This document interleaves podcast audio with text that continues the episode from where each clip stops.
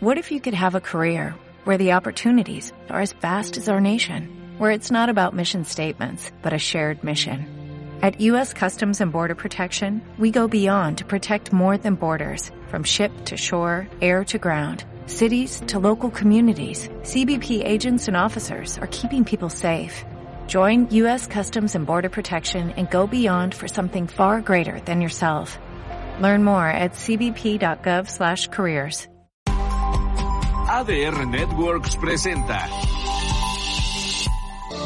Soy Roberto Cárdenas y junto con Filiberto Romo les llevaremos a un viaje por la historia, desde otro punto de vista, por las barbas de la historia. Un programa diferente. ¿Qué tal, Fili? ¿Me escuchas? Hola, Roberto, sí, te escucho. Ah, perfecto. ¿Me bueno. a mí? Sí, bien, bien, bien. Bien. Ah, perfecto. Sí, ahora, Bien, ahora ahora no. de lado, para mí del lado izquierdo. Yo, sí, yo te veo a ti del lado izquierdo. Por ello sí. Este, yo, yo no, yo ahora no traigo audífonos, pero te oigo perfectamente, ¿eh? Espero que me escuchen bien. Ah, bueno. Sí, yo sí te, oigo- yo te oigo bien. Espero que la gente nos esté también escuchando bien. En cabina espero que también. ¿Sí? No sé, pero a ver, pero a ver, espero que sí. Pero bueno, pues feliz, feliz este sábado. Este, estamos iniciando equinoccio, bueno, no fue ayer, equinoccio de otoño. Antier, ¿no? El jueves. Este, no, el Bueno, viernes no, es que varía, a veces es el 21 y a veces el 22. ¿Esta vez fue el 22? Que yo sepa, sí. O sea, ayer, ayer viernes. Ah, vaya. O sea, donde la- la- el Yo no sol anduve. sale, Ajá. el sol sale a la, a la misma hora, pero 12 horas después, eh, que eh, en la noche. Si es a las 7 de la, de la mañana cuando sale el sol, a las 7 de la noche se, se mete. Están, están exactamente, al- eh, es la, la noche, el día, donde Duran están lo mismo, donde duran lo mismo. Claro. No, pues Pues ahí, ahí invita a nuestros amigos a que vean el programa que hicimos hace un año o dos sobre, sobre ese asunto. Muy interesante, muy bueno. Sí, sí, sí. Bueno, creo que fue en general, no fue sobre el, el otoño, el, el equinoccio de otoño, Fue, pero... fue- fue sobre los equinoccios, ¿no? Sí, exacto, en general, Ajá, en general. Sí, sí, sí, sí, sí. Sí, fue el año pasado, ¿no? Creo. me parece. Veras, bueno, a lo mejor tendríamos que hablar concretamente del solsticio, porque eh, Sí, parece que, que no es lo mismo, ¿no? Eh, los equinoccios es o más noche o más día. En cambio, los solsticios pues, son parejitos, ¿no? pero también el equinoccio, ¿no? O sea, el día del equinoccio, es, van, van parejitos. Van parejitos. Ah, bueno, claro, van de la mano. Oye, pues entonces, pero entonces el tema no es el, el solsticio ni el equinoccio. No, no, no, estamos este, sometidos a una esclavitud. este, por, por lo que veo ya es perenne. Es un tema que ha sido eh, arduo, ha sido Ajá. pesado, como todas las cargas de la esclavitud, pero es un tema que al mismo tiempo es interesante, Roberto, y me parece que mucha gente quiere conocer un poquito más sobre, sobre estas manifestaciones culturales que, por un lado, a veces parece que ignoramos, como si no hubieran existido, como si no hubieran estado ahí.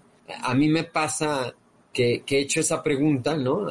A, personas conocidas de qué, qué opinan sobre, sobre la, la población o, la, o el porcentaje de personas que, que descienden de los afroamericanos, sobre todo. Y a veces me preguntan, ¿a poco hay muchos o a poco existen o no saben nada de eso? Entonces, Sí, sí, me en parece México un tema que es- todavía... es- sí, sí, es en México pensamos, en general, la población, que la sangre eh, africana no es muy grande entre la población eh, de- del país. Y bueno, no es que se, no, es, muy- no es muy grande eh, proporcionalmente, ¿no? Pero eh, depende de dónde estemos. Si estamos en Guerrero, estamos en Oaxaca, eh, partes de Veracruz, eh, la sangre africana es, es mucha, es, es muy grande, ¿no? Tal vez en el norte no tanto, pero, pero sí, en esas, en esas zonas costeras es, es bastante más grande que, el- que lo que nosotros como mestizos, criollos o, o como quieras, indígenas incluso o blancos, eh, pensamos que aquí no hay negros. Y claro, no hay tanta sangre negra como puede haber en Colombia, en Venezuela, no se diga, en lugares como Haití, Brasil, pero bueno, lo que es Colombia, este, Perú, por supuesto, eh, hay, ah, sí, claro, hay mucha sangre negra. Hay mucha, como proporción hablo, ¿no?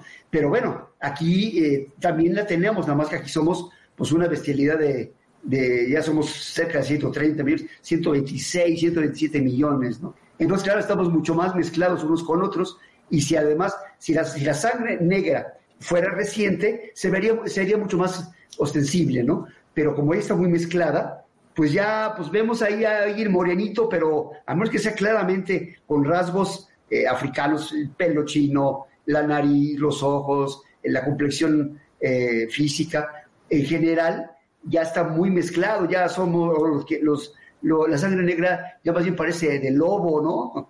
Eh, salta para atrás, eh, cualquiera decían chino, ¿te acuerdas? A algunas combinaciones ya. O sea, era una locura esto de las castas. Que bueno, ya habíamos platicado que Pilar Gonzalvo, ahora sí me acuerdo de su nombre, Pilar, Pilar Gonzalvo, este, nos, ha, nos ha platicado sobre ese tema, al menos en sus obras escritas sobre la vida cotidiana, y nos dice que que buena parte de esas clasificaciones eran ficticias, ¿no? En realidad, pues no había más que eso, ¿no? La, la, las, los tres fenotipos básicos, pero al fin y al cabo se inventaban estos términos para, para explicar a los, a los, a, a, las combinaciones, ¿no? La, la misogenia también, o misoginia que se le llama, ¿no? De, de la mezcla de, de genes. Oye, pero entonces ya hemos platicado de México, sobre todo de México.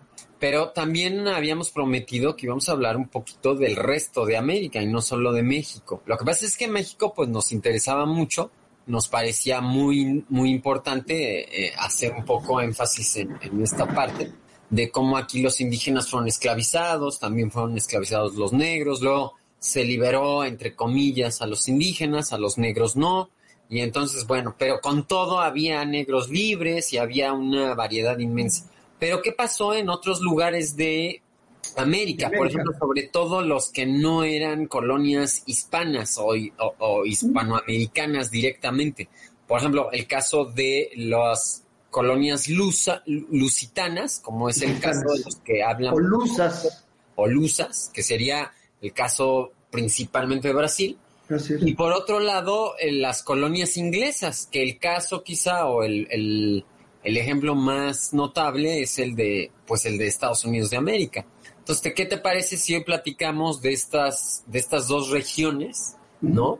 Para que nuestros amigos también sepan un poco sobre, eh, pues, cómo fue la situación allá. ¿Fue peor? ¿Fue mejor? Eh, ¿Cuánto duró? Porque nos vamos a llevar sorpresas, mientras que los hispanos, además de hacerla un poco más suave, la, la, la terminaron más, más rápido, sobre todo con las independencias.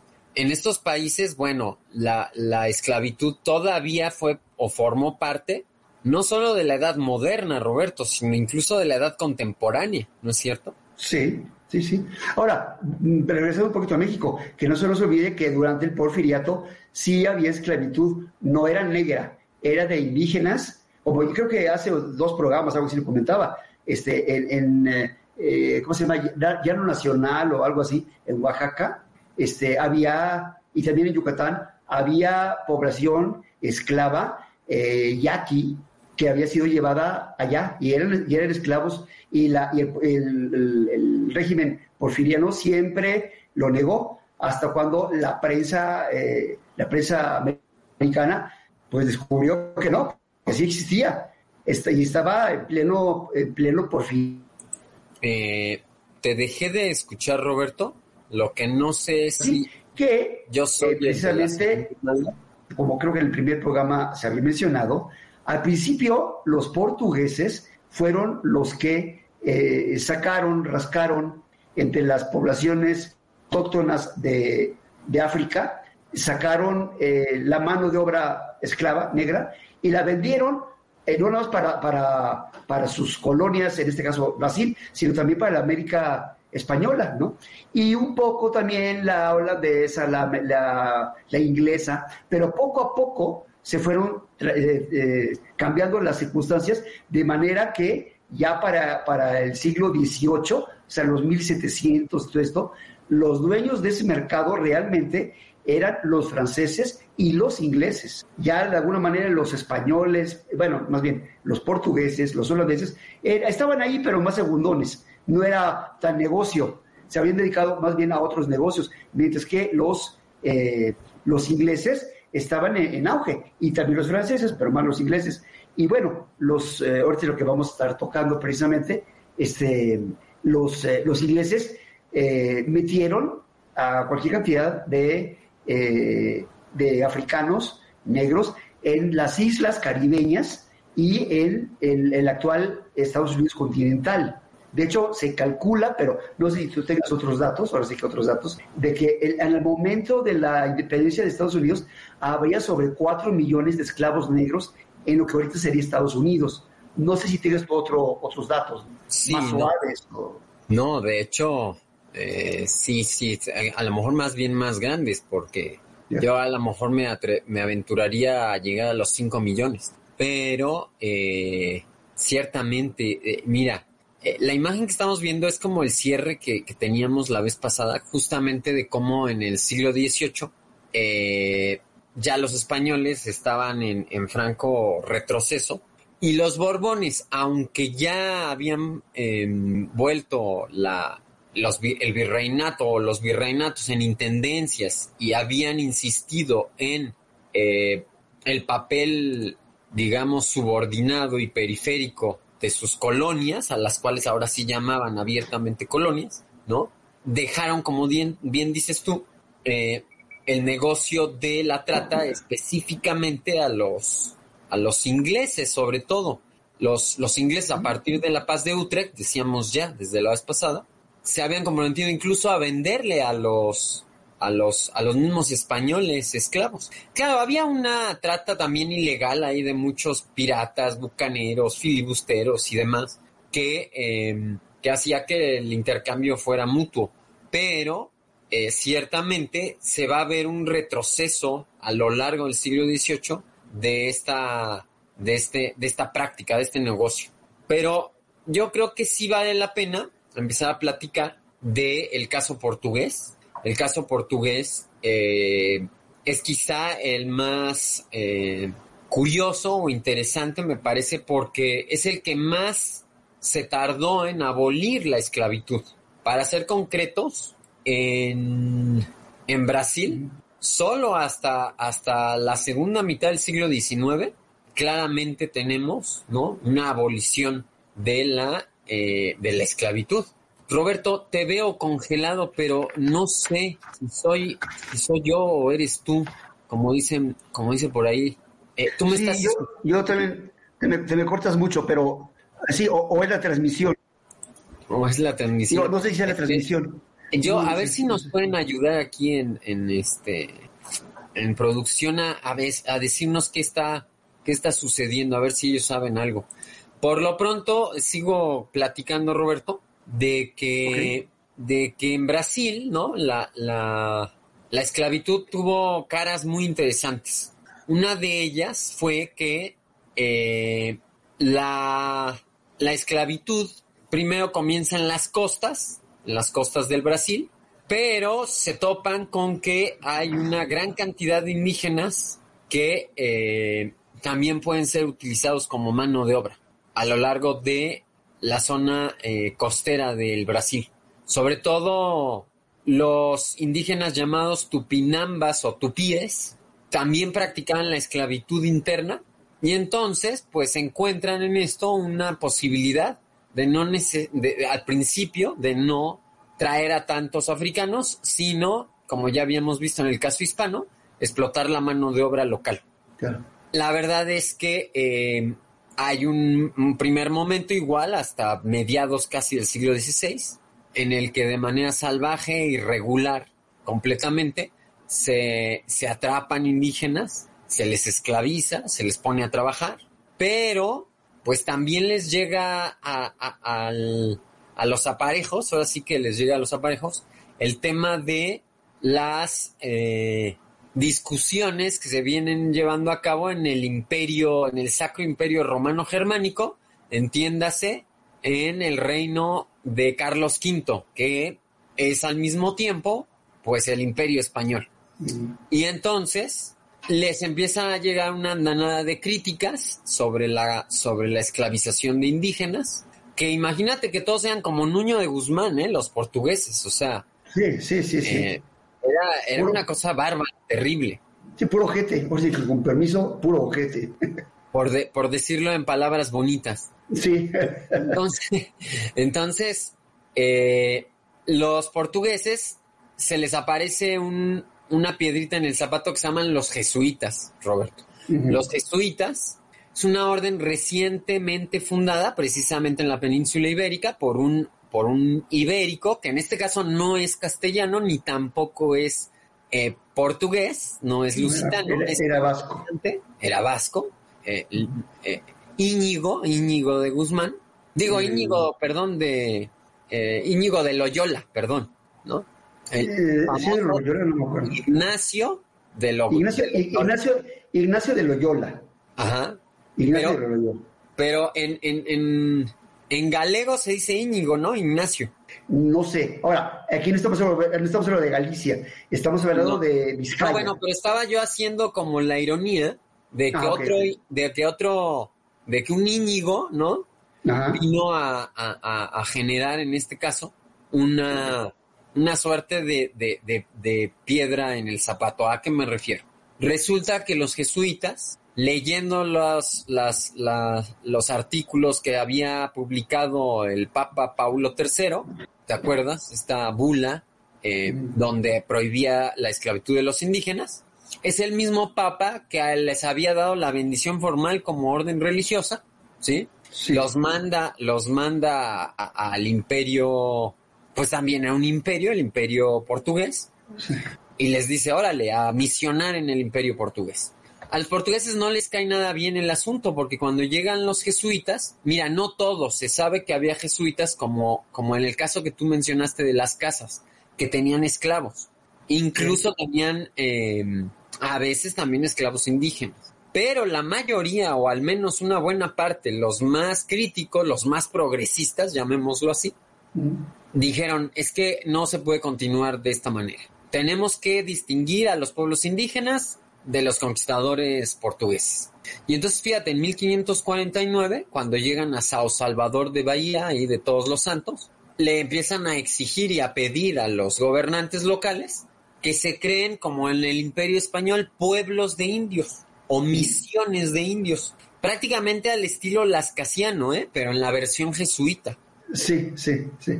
Naciones, ¿no? Naciones de indios. Las naciones de indios, pueblos de indios, les llamaban, Sí. acuérdate, en, en el Imperio Español, o repúblicas de indios. Aquí también Sí, también. existía el término repúblicas de indios. Acá no les dieron a tanto nivel porque les dijeron, miren, no se preocupen, no van a ser autónomos, nosotros los vamos a, a controlar. Se les llamaron reducciones. Y a estas reducciones que se van formando poco a poco, eso sí es muy lento, el proceso es más lento. Los, los portugueses les exigen casi a los jesuitas que lo hagan en las orillas de, de, de lo que ellos han colonizado, de las costas. Pero lo que, lo que no se imaginan los portugueses es que, pues de todos modos, ellos van a terminar entrando hacia, hacia, hacia el corazón de, de Sudamérica. Entonces, tarde que temprano se iban a topar con estas misiones. Las misiones se pusieron en, en, la, en las provincias, así como en las orillas, ¿no? Y así se formó para Paracuaria, que después va a ser Paraguay, Roberto. Sí. Así se, fal- se, se fundaron las misiones de, del Uruguay, también el Uruguay. Paraguay, Uruguay. Así también se fundaron las, las misiones de, eh, del norte de Argentina, en una región que se llamó la, la- la- las misiones del norte. Misiones, ¿no? La provincia O de Misiones. Misiones. Así es, así, así es, es la provincia de Misiones. Y eh, en toda esa zona, ¿no? Empezó a haber así como una autonomía indígena, la cual pues generó muchos problemas porque a falta de trabajadores, los portugueses cuando no les traían eh, africanos, iban en búsqueda de indígenas. Y entonces así es como surgen los famosos bandeirantes, un grupo de, pues, digamos, piratas de tierra Sí. que entran a asaltar los pueblos de las misiones para robarse a los indígenas, a las mujeres, a los niños y a los hombres, sobre todo pues, en edad laboral, para llevárselos a la fuerza a trabajar en las plantaciones de caña, de azúcar o de lo que hubiera. Por supuesto que estas eran las principales plantaciones. Y, y de, de plano, Roberto, hubo batallas, guerras, ¿sí? Gatar, Sí. Batallas entre, entre los pueblos que se llamaron, se les empezó a dar el nombre de guaraníes por su idioma, por la variedad del idioma que hablaban, y los indígenas que también apoyaban, muchos apoyaban a los portugueses. Esto también era complejo, ¿no? Sí, sí, unos y otros. Aquí yo recomendaría, yo creo que vas a estar de acuerdo, una película de los ochentas que es un clásico, La Misión, que precisamente habla de, de eso, los jesuitas en la zona guaraní eh, de Paraguay, Uruguay, todo esto. Este, habla de esos, de esos problemas, ¿no? Es creo que con Robert De Niro, me parece, Y un peliculón. un peliculón. peliculón con Sí, una, Con una música de Ennio Morricone. de Morricone, sí, sí, y, un elenco, no me acuerdo exactamente quién, me acuerdo de, de Robert De Niro, pero tenía un muy buen elenco, y es un película. Si no la han visto, sobre todo la gente joven, eh, si no la ha visto, es un clásico, y es un, un clásico pues bastante moderno. Eh, bueno, para mí, yo lo vi, no sé, es, es de- creo que es de finales de los ochentas. Sí, es tener unos 30 años. Sí, ciertamente. No, es un peliculón que no pasa de moda, además, porque como es película histórica, la puedes Sí. ver el, el- el año que sea y siempre te va a transportar a una época, pues increíble, la verdad. Casi Sobre te pican todo- los mosquitos, ¿no? Sobre todo la música, a mí me, me- nunca, nunca la, la he podido olvidar. Es uno de mis soundtracks favoritos, Robert. Sí, sí, la música y no, y el escenario y, la historia misma es lo que estamos platicando y por eso lo saco, porque es, es la, la guerra, eh, unos portugueses que entran a, a tomar esclavos, esclavizar gente y unos apoyan a estos portugueses, o sea, unos, unos eh, pueblos eh, nativos apoyan a estos, a, a estos personajes y otros apoyan a los jesuitas. Y, bueno, es una lucha de los jesuitas eh, contra, contra esos portugueses malos, ¿no? El Contra bien el contra el esclavismo. mal, Claro. contra el esclavismo. Sí, bueno, aquí sí, fíjate que no me ando con medias tintas, ¿no? El esclavo, el esclavista, perdón, sí me parece un ser nocivo, como decía una película mexicana, y poco útil a la sociedad. O sea, eh, Igualito con los políticos mexicanos. O sea, pues, no hay ¿cómo? diferencia. ¿Cómo, ¿cómo explicarlo, verdad? Pero bueno, también es triste que hoy día en lugar de bandeirantes sí tenemos auténticos este piratas sociales aquí que, que andan en las calles viendo a quién molestan y a quién asaltan. Ese es otro problema muy grave que, que hoy día se vive. Pero los bandeirantes, para colmo, ¿no? Tenían apoyo a veces de tribus indígenas, sobre todo en la costa. Y pues así se dio la esclavitud. O sea, casi toda la colonia brasileña, durante todo el periodo colonial, hubo esclavitud indígena, aunque también oficialmente y formalmente era eh, semi-legal o semi-ilegal, porque nunca los portugueses fueron tan drásticos como los españoles a la hora de distinguir el, el derecho de esclavizar o no a indígenas. Se consideraba casi siempre que un indígena beligerante, es decir, un indígena peleonero, ya era sujeto por el simple hecho de levantarse en armas contra la corona de ser esclavizado. De hecho, el mapa que estamos viendo aquí en medio, como donde hay rosita, entre donde dice reducciones y bandeirantes, son las, las ubicaciones donde vivieron todos estos pueblos que hablaban la lengua guaraní eh, o tupí. Los tupíes, los, los, los pueblos tupíes fueron muy amplios en todo el Brasil, Roberto. Al grado que, que el idioma de ellos influyó mucho en los bandeirantes.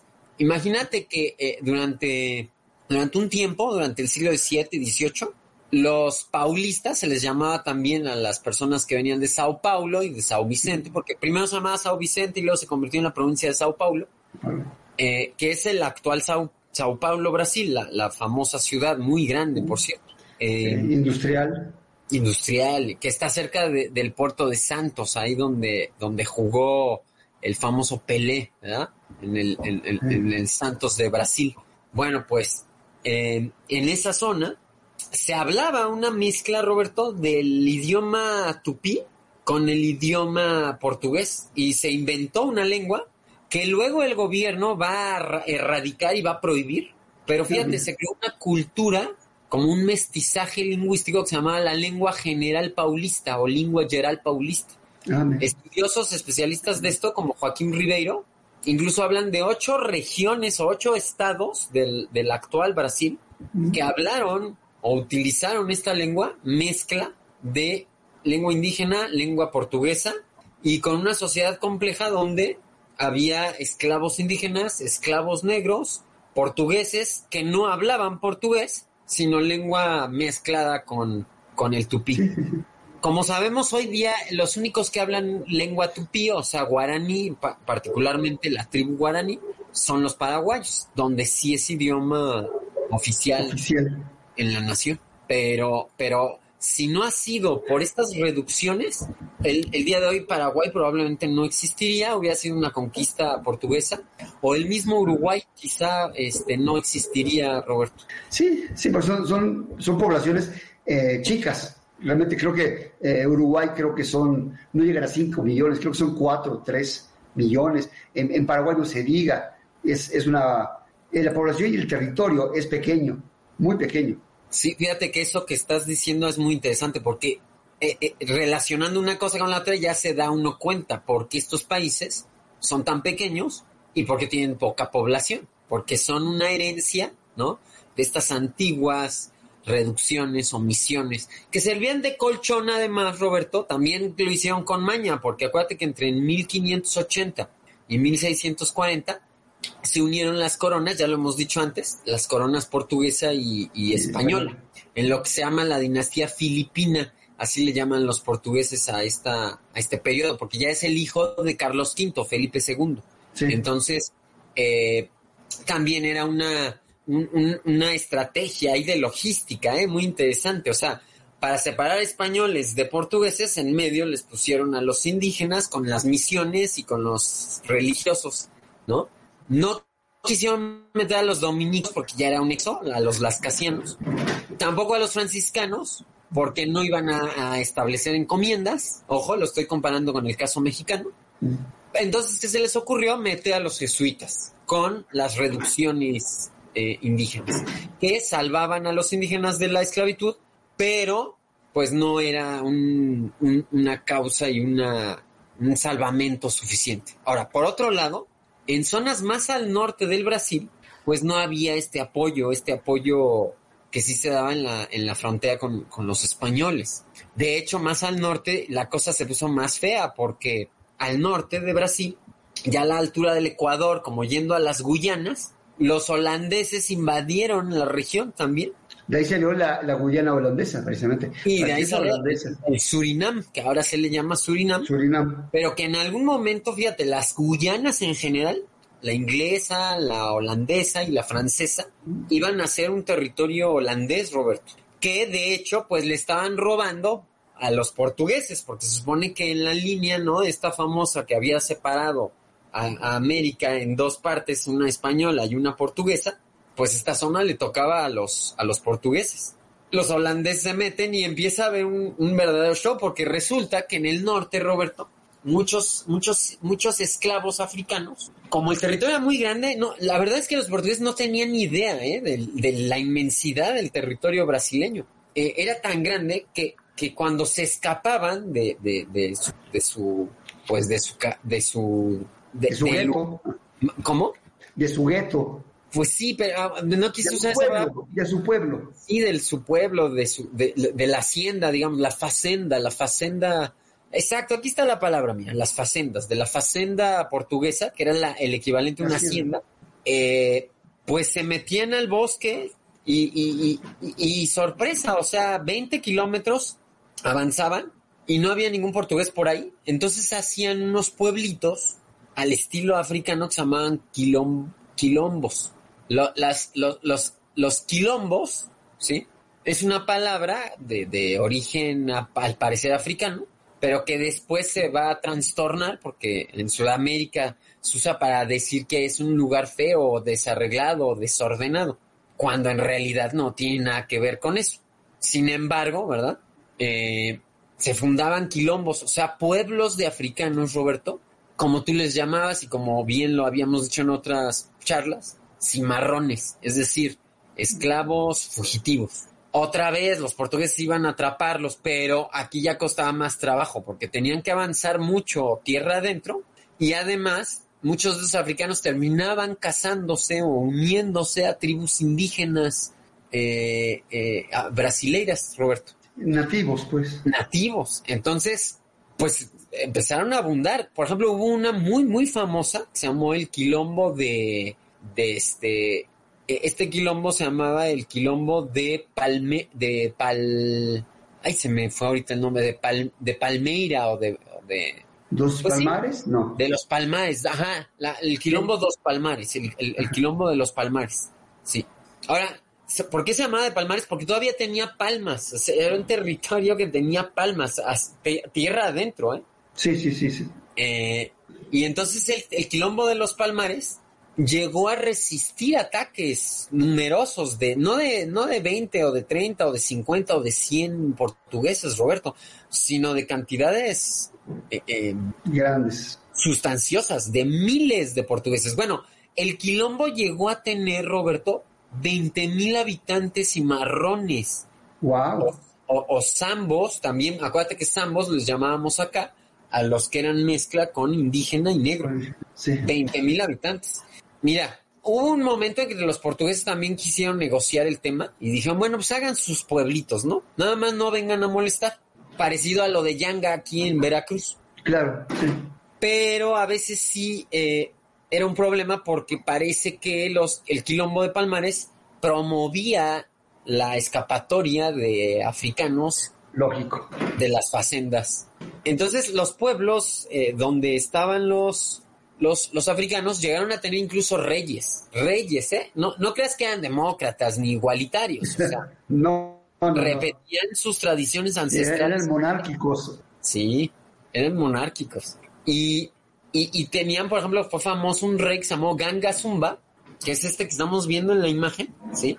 abajo al centro, con una lanza, que llegaron a negociar con los portugueses, pues su, su, su integración a la comunidad de, pues, portuguesa.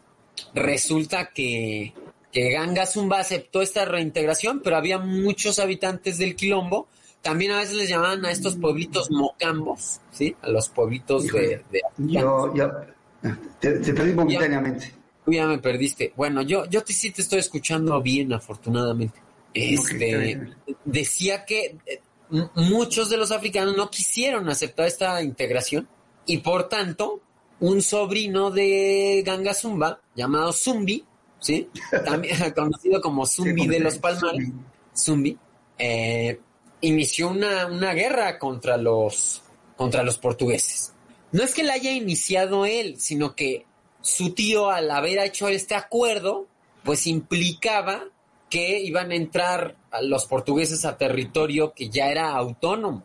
Entonces, pues eso no, no le gustó, se arma la guerra civil y el resultado pues es bastante eh, dañino para el quilombo porque por ahí del 6 de febrero de 1694, pues terminan eh, destruyendo al quilombo de los, de los palmares y con ello tradiciones también, ¿no? Que ahí ya se llevaban a cabo de estilo africano.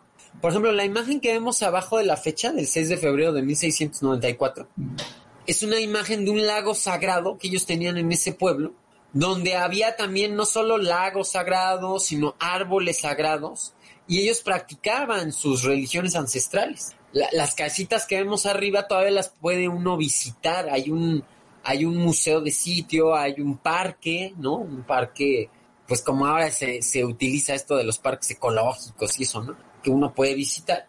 Y ahí este, conoces el quilombo. Pero ¿qué crees, Roberto? A la fecha todavía hay descendientes de muchos de estos mocambos o quilombos. Se calcula que en el Brasil actual, ¿sí? Hay al menos 2.200 comunidades afrodescendientes o quilombolas les llaman. Oficiales, pero se cree que de manera extraoficial pueden llegar a ser hasta 15.000 comunidades. Wow, sí. Miles y miles de personas. Imagínate. Bueno, ya olvídate, miles de personas, ahora ya millones. Pues eh, Actualmente, seguramente. Afortunadamente, en los años eh, 80 y luego en los años 2000 se, se, se abrieron leyes del derecho a estas comunidades para pelear por sus territorios, Roberto. Así como esto que platicábamos de los indígenas de Zapata. Sí. Bueno, pues los quilombos también están luchando hoy día por, eh, por la restitución de sus tierras eh, coloniales, fíjate, irónicamente. Entre tanto, los holandeses, ¿no? Trataban de ocupar la costa brasileña, de, de Recife, ¿no? Hacia el norte, hacia las Guyanas. Y los, los portugueses les pidieron apoyo a los, a los, a los africanos, sobre todo a los cimarrones, para que combatieran a los holandeses.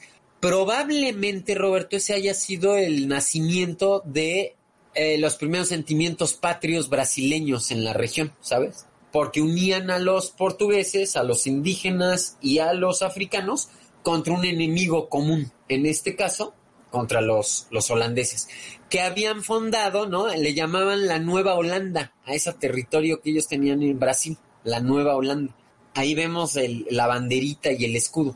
Y mientras también la compañía neerlandesa de las Indias Occidentales andaba ocupando la región de las Guyanas, ahí no los pudieron correr, no los pudieron correr, se quedaron con ese territorio los holandeses y también lo intercambiaron para que no hubiera guerra con los ingleses, con el territorio este que nosotros conocemos como la Nueva Ámsterdam en, en, en, en Estados Unidos, es decir, Nueva York. La isla de Manhattan. Manhattan.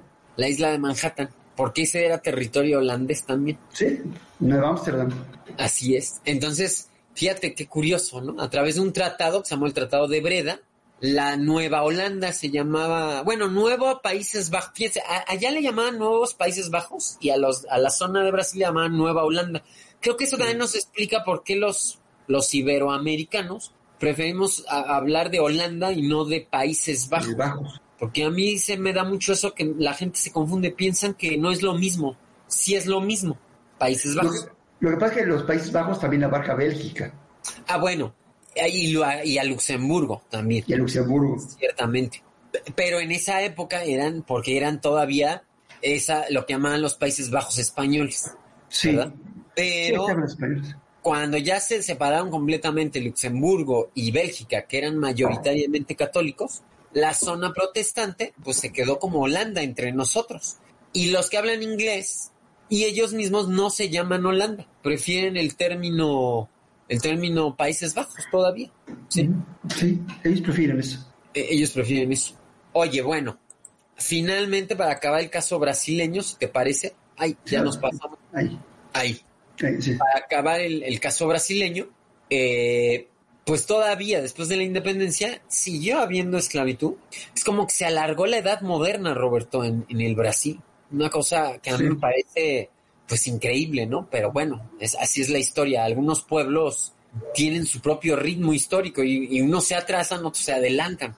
Entonces, las imágenes que vemos, ¿no? Son litografías e incluso todavía alcanzamos a ver fotografías de los años 60, que bueno, son las famosas eh, ¿cómo les llamaban estas primeras fotografías? Eh, que eran de metal, se me fue ahorita el nombre.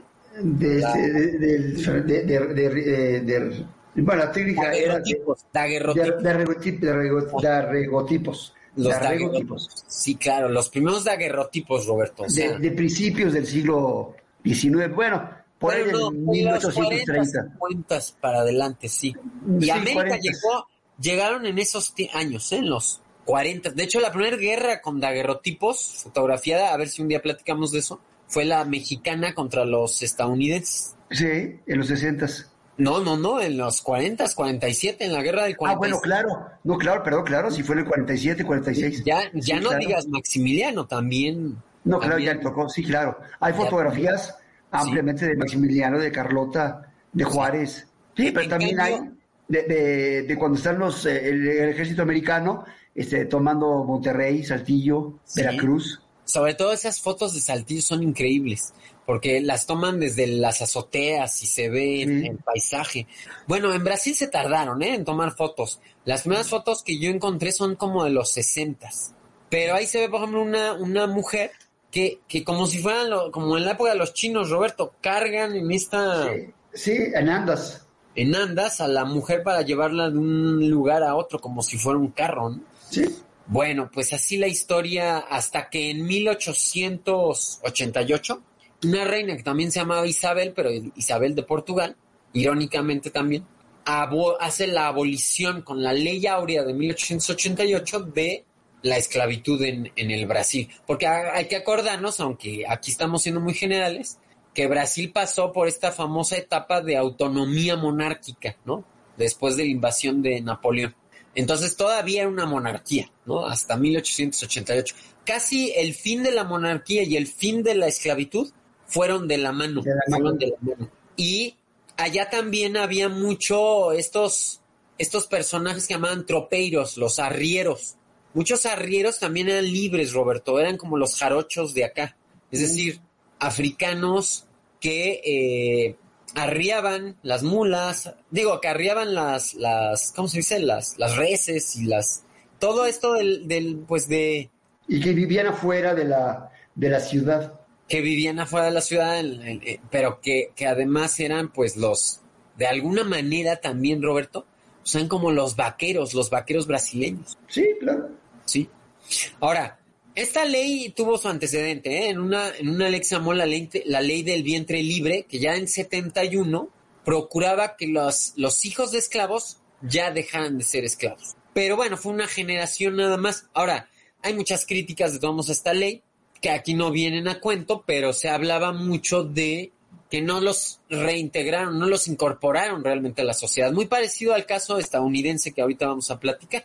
Nada más los liberaron, ¿no? Y ahora, pues, a tu suerte, a ver qué negocio haces o a ver a qué te dedicas, porque obviamente, pues la mayoría no eran dueños de, de haciendas, ni eran dueños de fábricas, ni eran dueños de nada.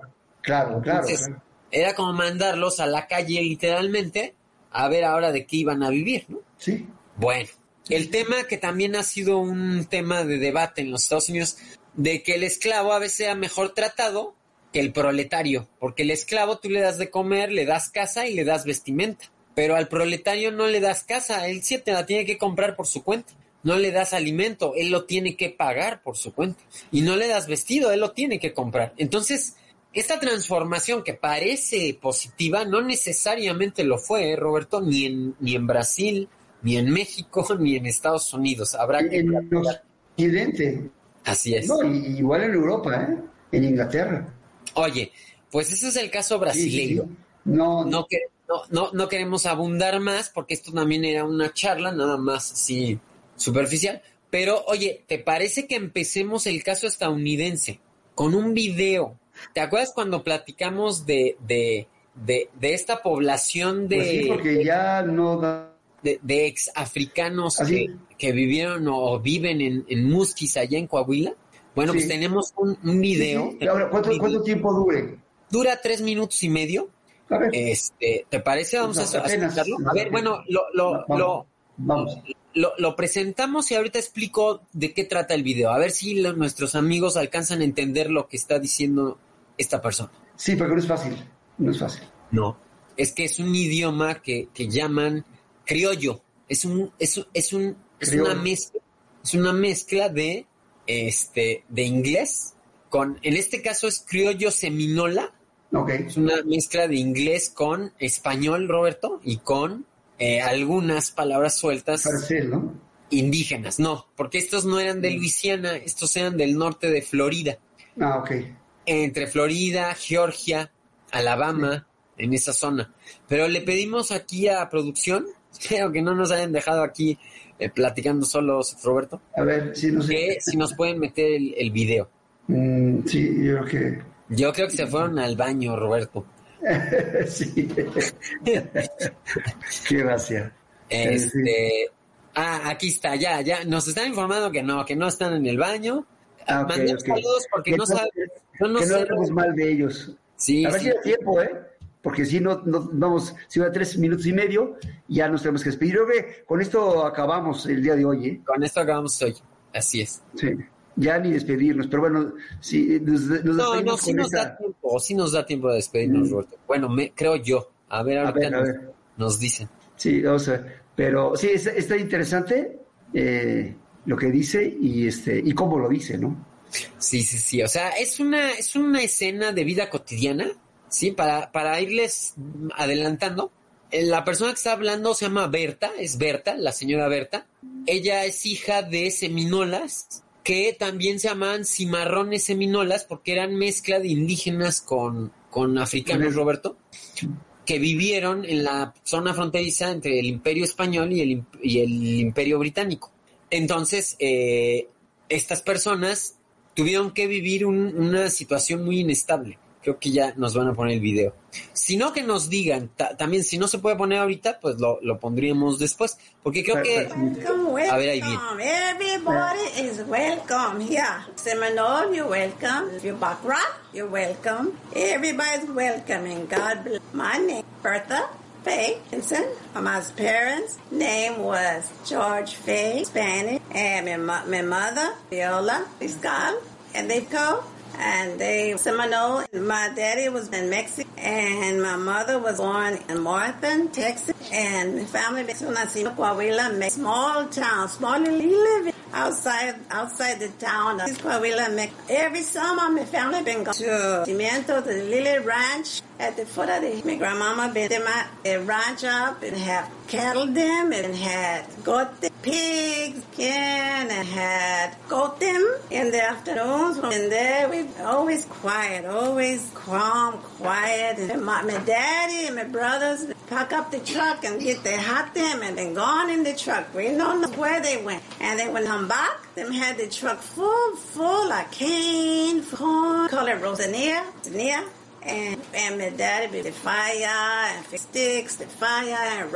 and I've been liking so much. I've been sitting right by my daddy's side and I watch her help and I help and I, and now the grown know how to know how to read. Other times the truck full of cane, long stick and peel them and we peel them. We cut the lip sharp, sharp. You have to be careful. We learn how. After we cut up our lip, cut up our fingers.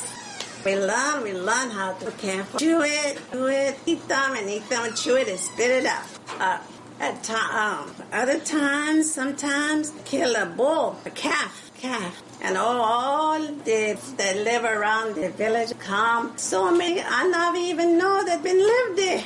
They come and where they come, where they live. I never knew there was so many villagers. And they come help. They they cut, dry them to make to make dry meat. And daddy pulled them and lay them out of a bowl and after they finish, the other bull them, the big old Brahma bull, the big hump on the back, they come, they smell around there. And I don't know why, I don't know why, but then they start to fight. They come back, they back up and run into each other. I was, I remember, I was so, I was so scared, but I, but I had to, I was up against the fence, I watch it, I watch it, I watch, and I remember. Voy, voy, voy, voy. Hola, hola. Creo que teníamos el micrófono apagado, Roberto. Este, pues como habrás visto. Eh, ahí, ¿verdad? Ahí está, está. Sí, teníamos el micrófono apagado, Roberto. Como habrás visto, ¿no? Es un testimonio del, de un descendiente de estos cimarrones originales de la región de, de, de, Estados Unidos, pero que muchos de ellos terminaron en tierras mexicanas. Y ella, aunque, aunque vive en los Estados Unidos, tiene familiares mexicanos y como puedes ver, pues es una forma de hablar muy particular. Em, y es, difícil de entender. Sí, muy interesante porque nos, nos unifica de alguna manera en este tema, ¿no? En este tema. Ahora, eh, en este caso, a mí me gustaría concluir por lo pronto, Roberto, si así te parece, con el hecho de que... Eh, no da tiempo de más. Hay que salvar no solo el conocimiento y la cultura afroamericana, sino también dar a conocer este tipo de historias que a veces no nos platican. No solo es desmitificar, sino dar a conocer esa otra cara de la historia de nuestros pueblos que finalmente pues nos enriquece como americanos, como mexicanos y a los que viven de aquel lado de la frontera como estadounidenses. Entonces, si te parece, seguiremos otro día platicando sobre, sobre este tema, pero pues esperemos que, que, el próximo sea el definitivo para que nuestros amigos conozcan cuál fue la situación de la esclavitud en los Estados Unidos. ¿Te parece? Sí, muy bien, muy bien. El próximo sábado. Sí, Sí, no sé si el sábado, a lo mejor surge otro tema y los tenemos en ascuas a nuestros amigos, pero, pero de que lo vamos a acabar ese tema, prometemos que lo acabamos. Ok, muy bien. Pues un saludo a la, un agradecimiento a la producción, a todos ustedes que nos están haciendo el favor de vernos y oírnos, y, bueno, en cualquier parte del mundo, ciertamente también. Y, ah, y bueno, pues feliz sábado, que todavía, todavía se puede, es joven el sábado. Así es, Roberto, así es. Eh, pues un fuerte abrazo, un fuerte saludo y como siempre la historia desde un punto de vista diferente. Desde otro punto de vista. Que tengan un buen fin de semana. Les esperamos la próxima semana por las barbas de la historia. Otro punto de vista con Roberto en Sherwin Williams somos tu compa, tu pana, tu socio, pero sobre todo somos tu aliado, con más de 6.000 representantes para atenderte en tu idioma y beneficios para contratistas que encontrarás en aliadopro.com. En Sherwin Williams somos el aliado del PRO.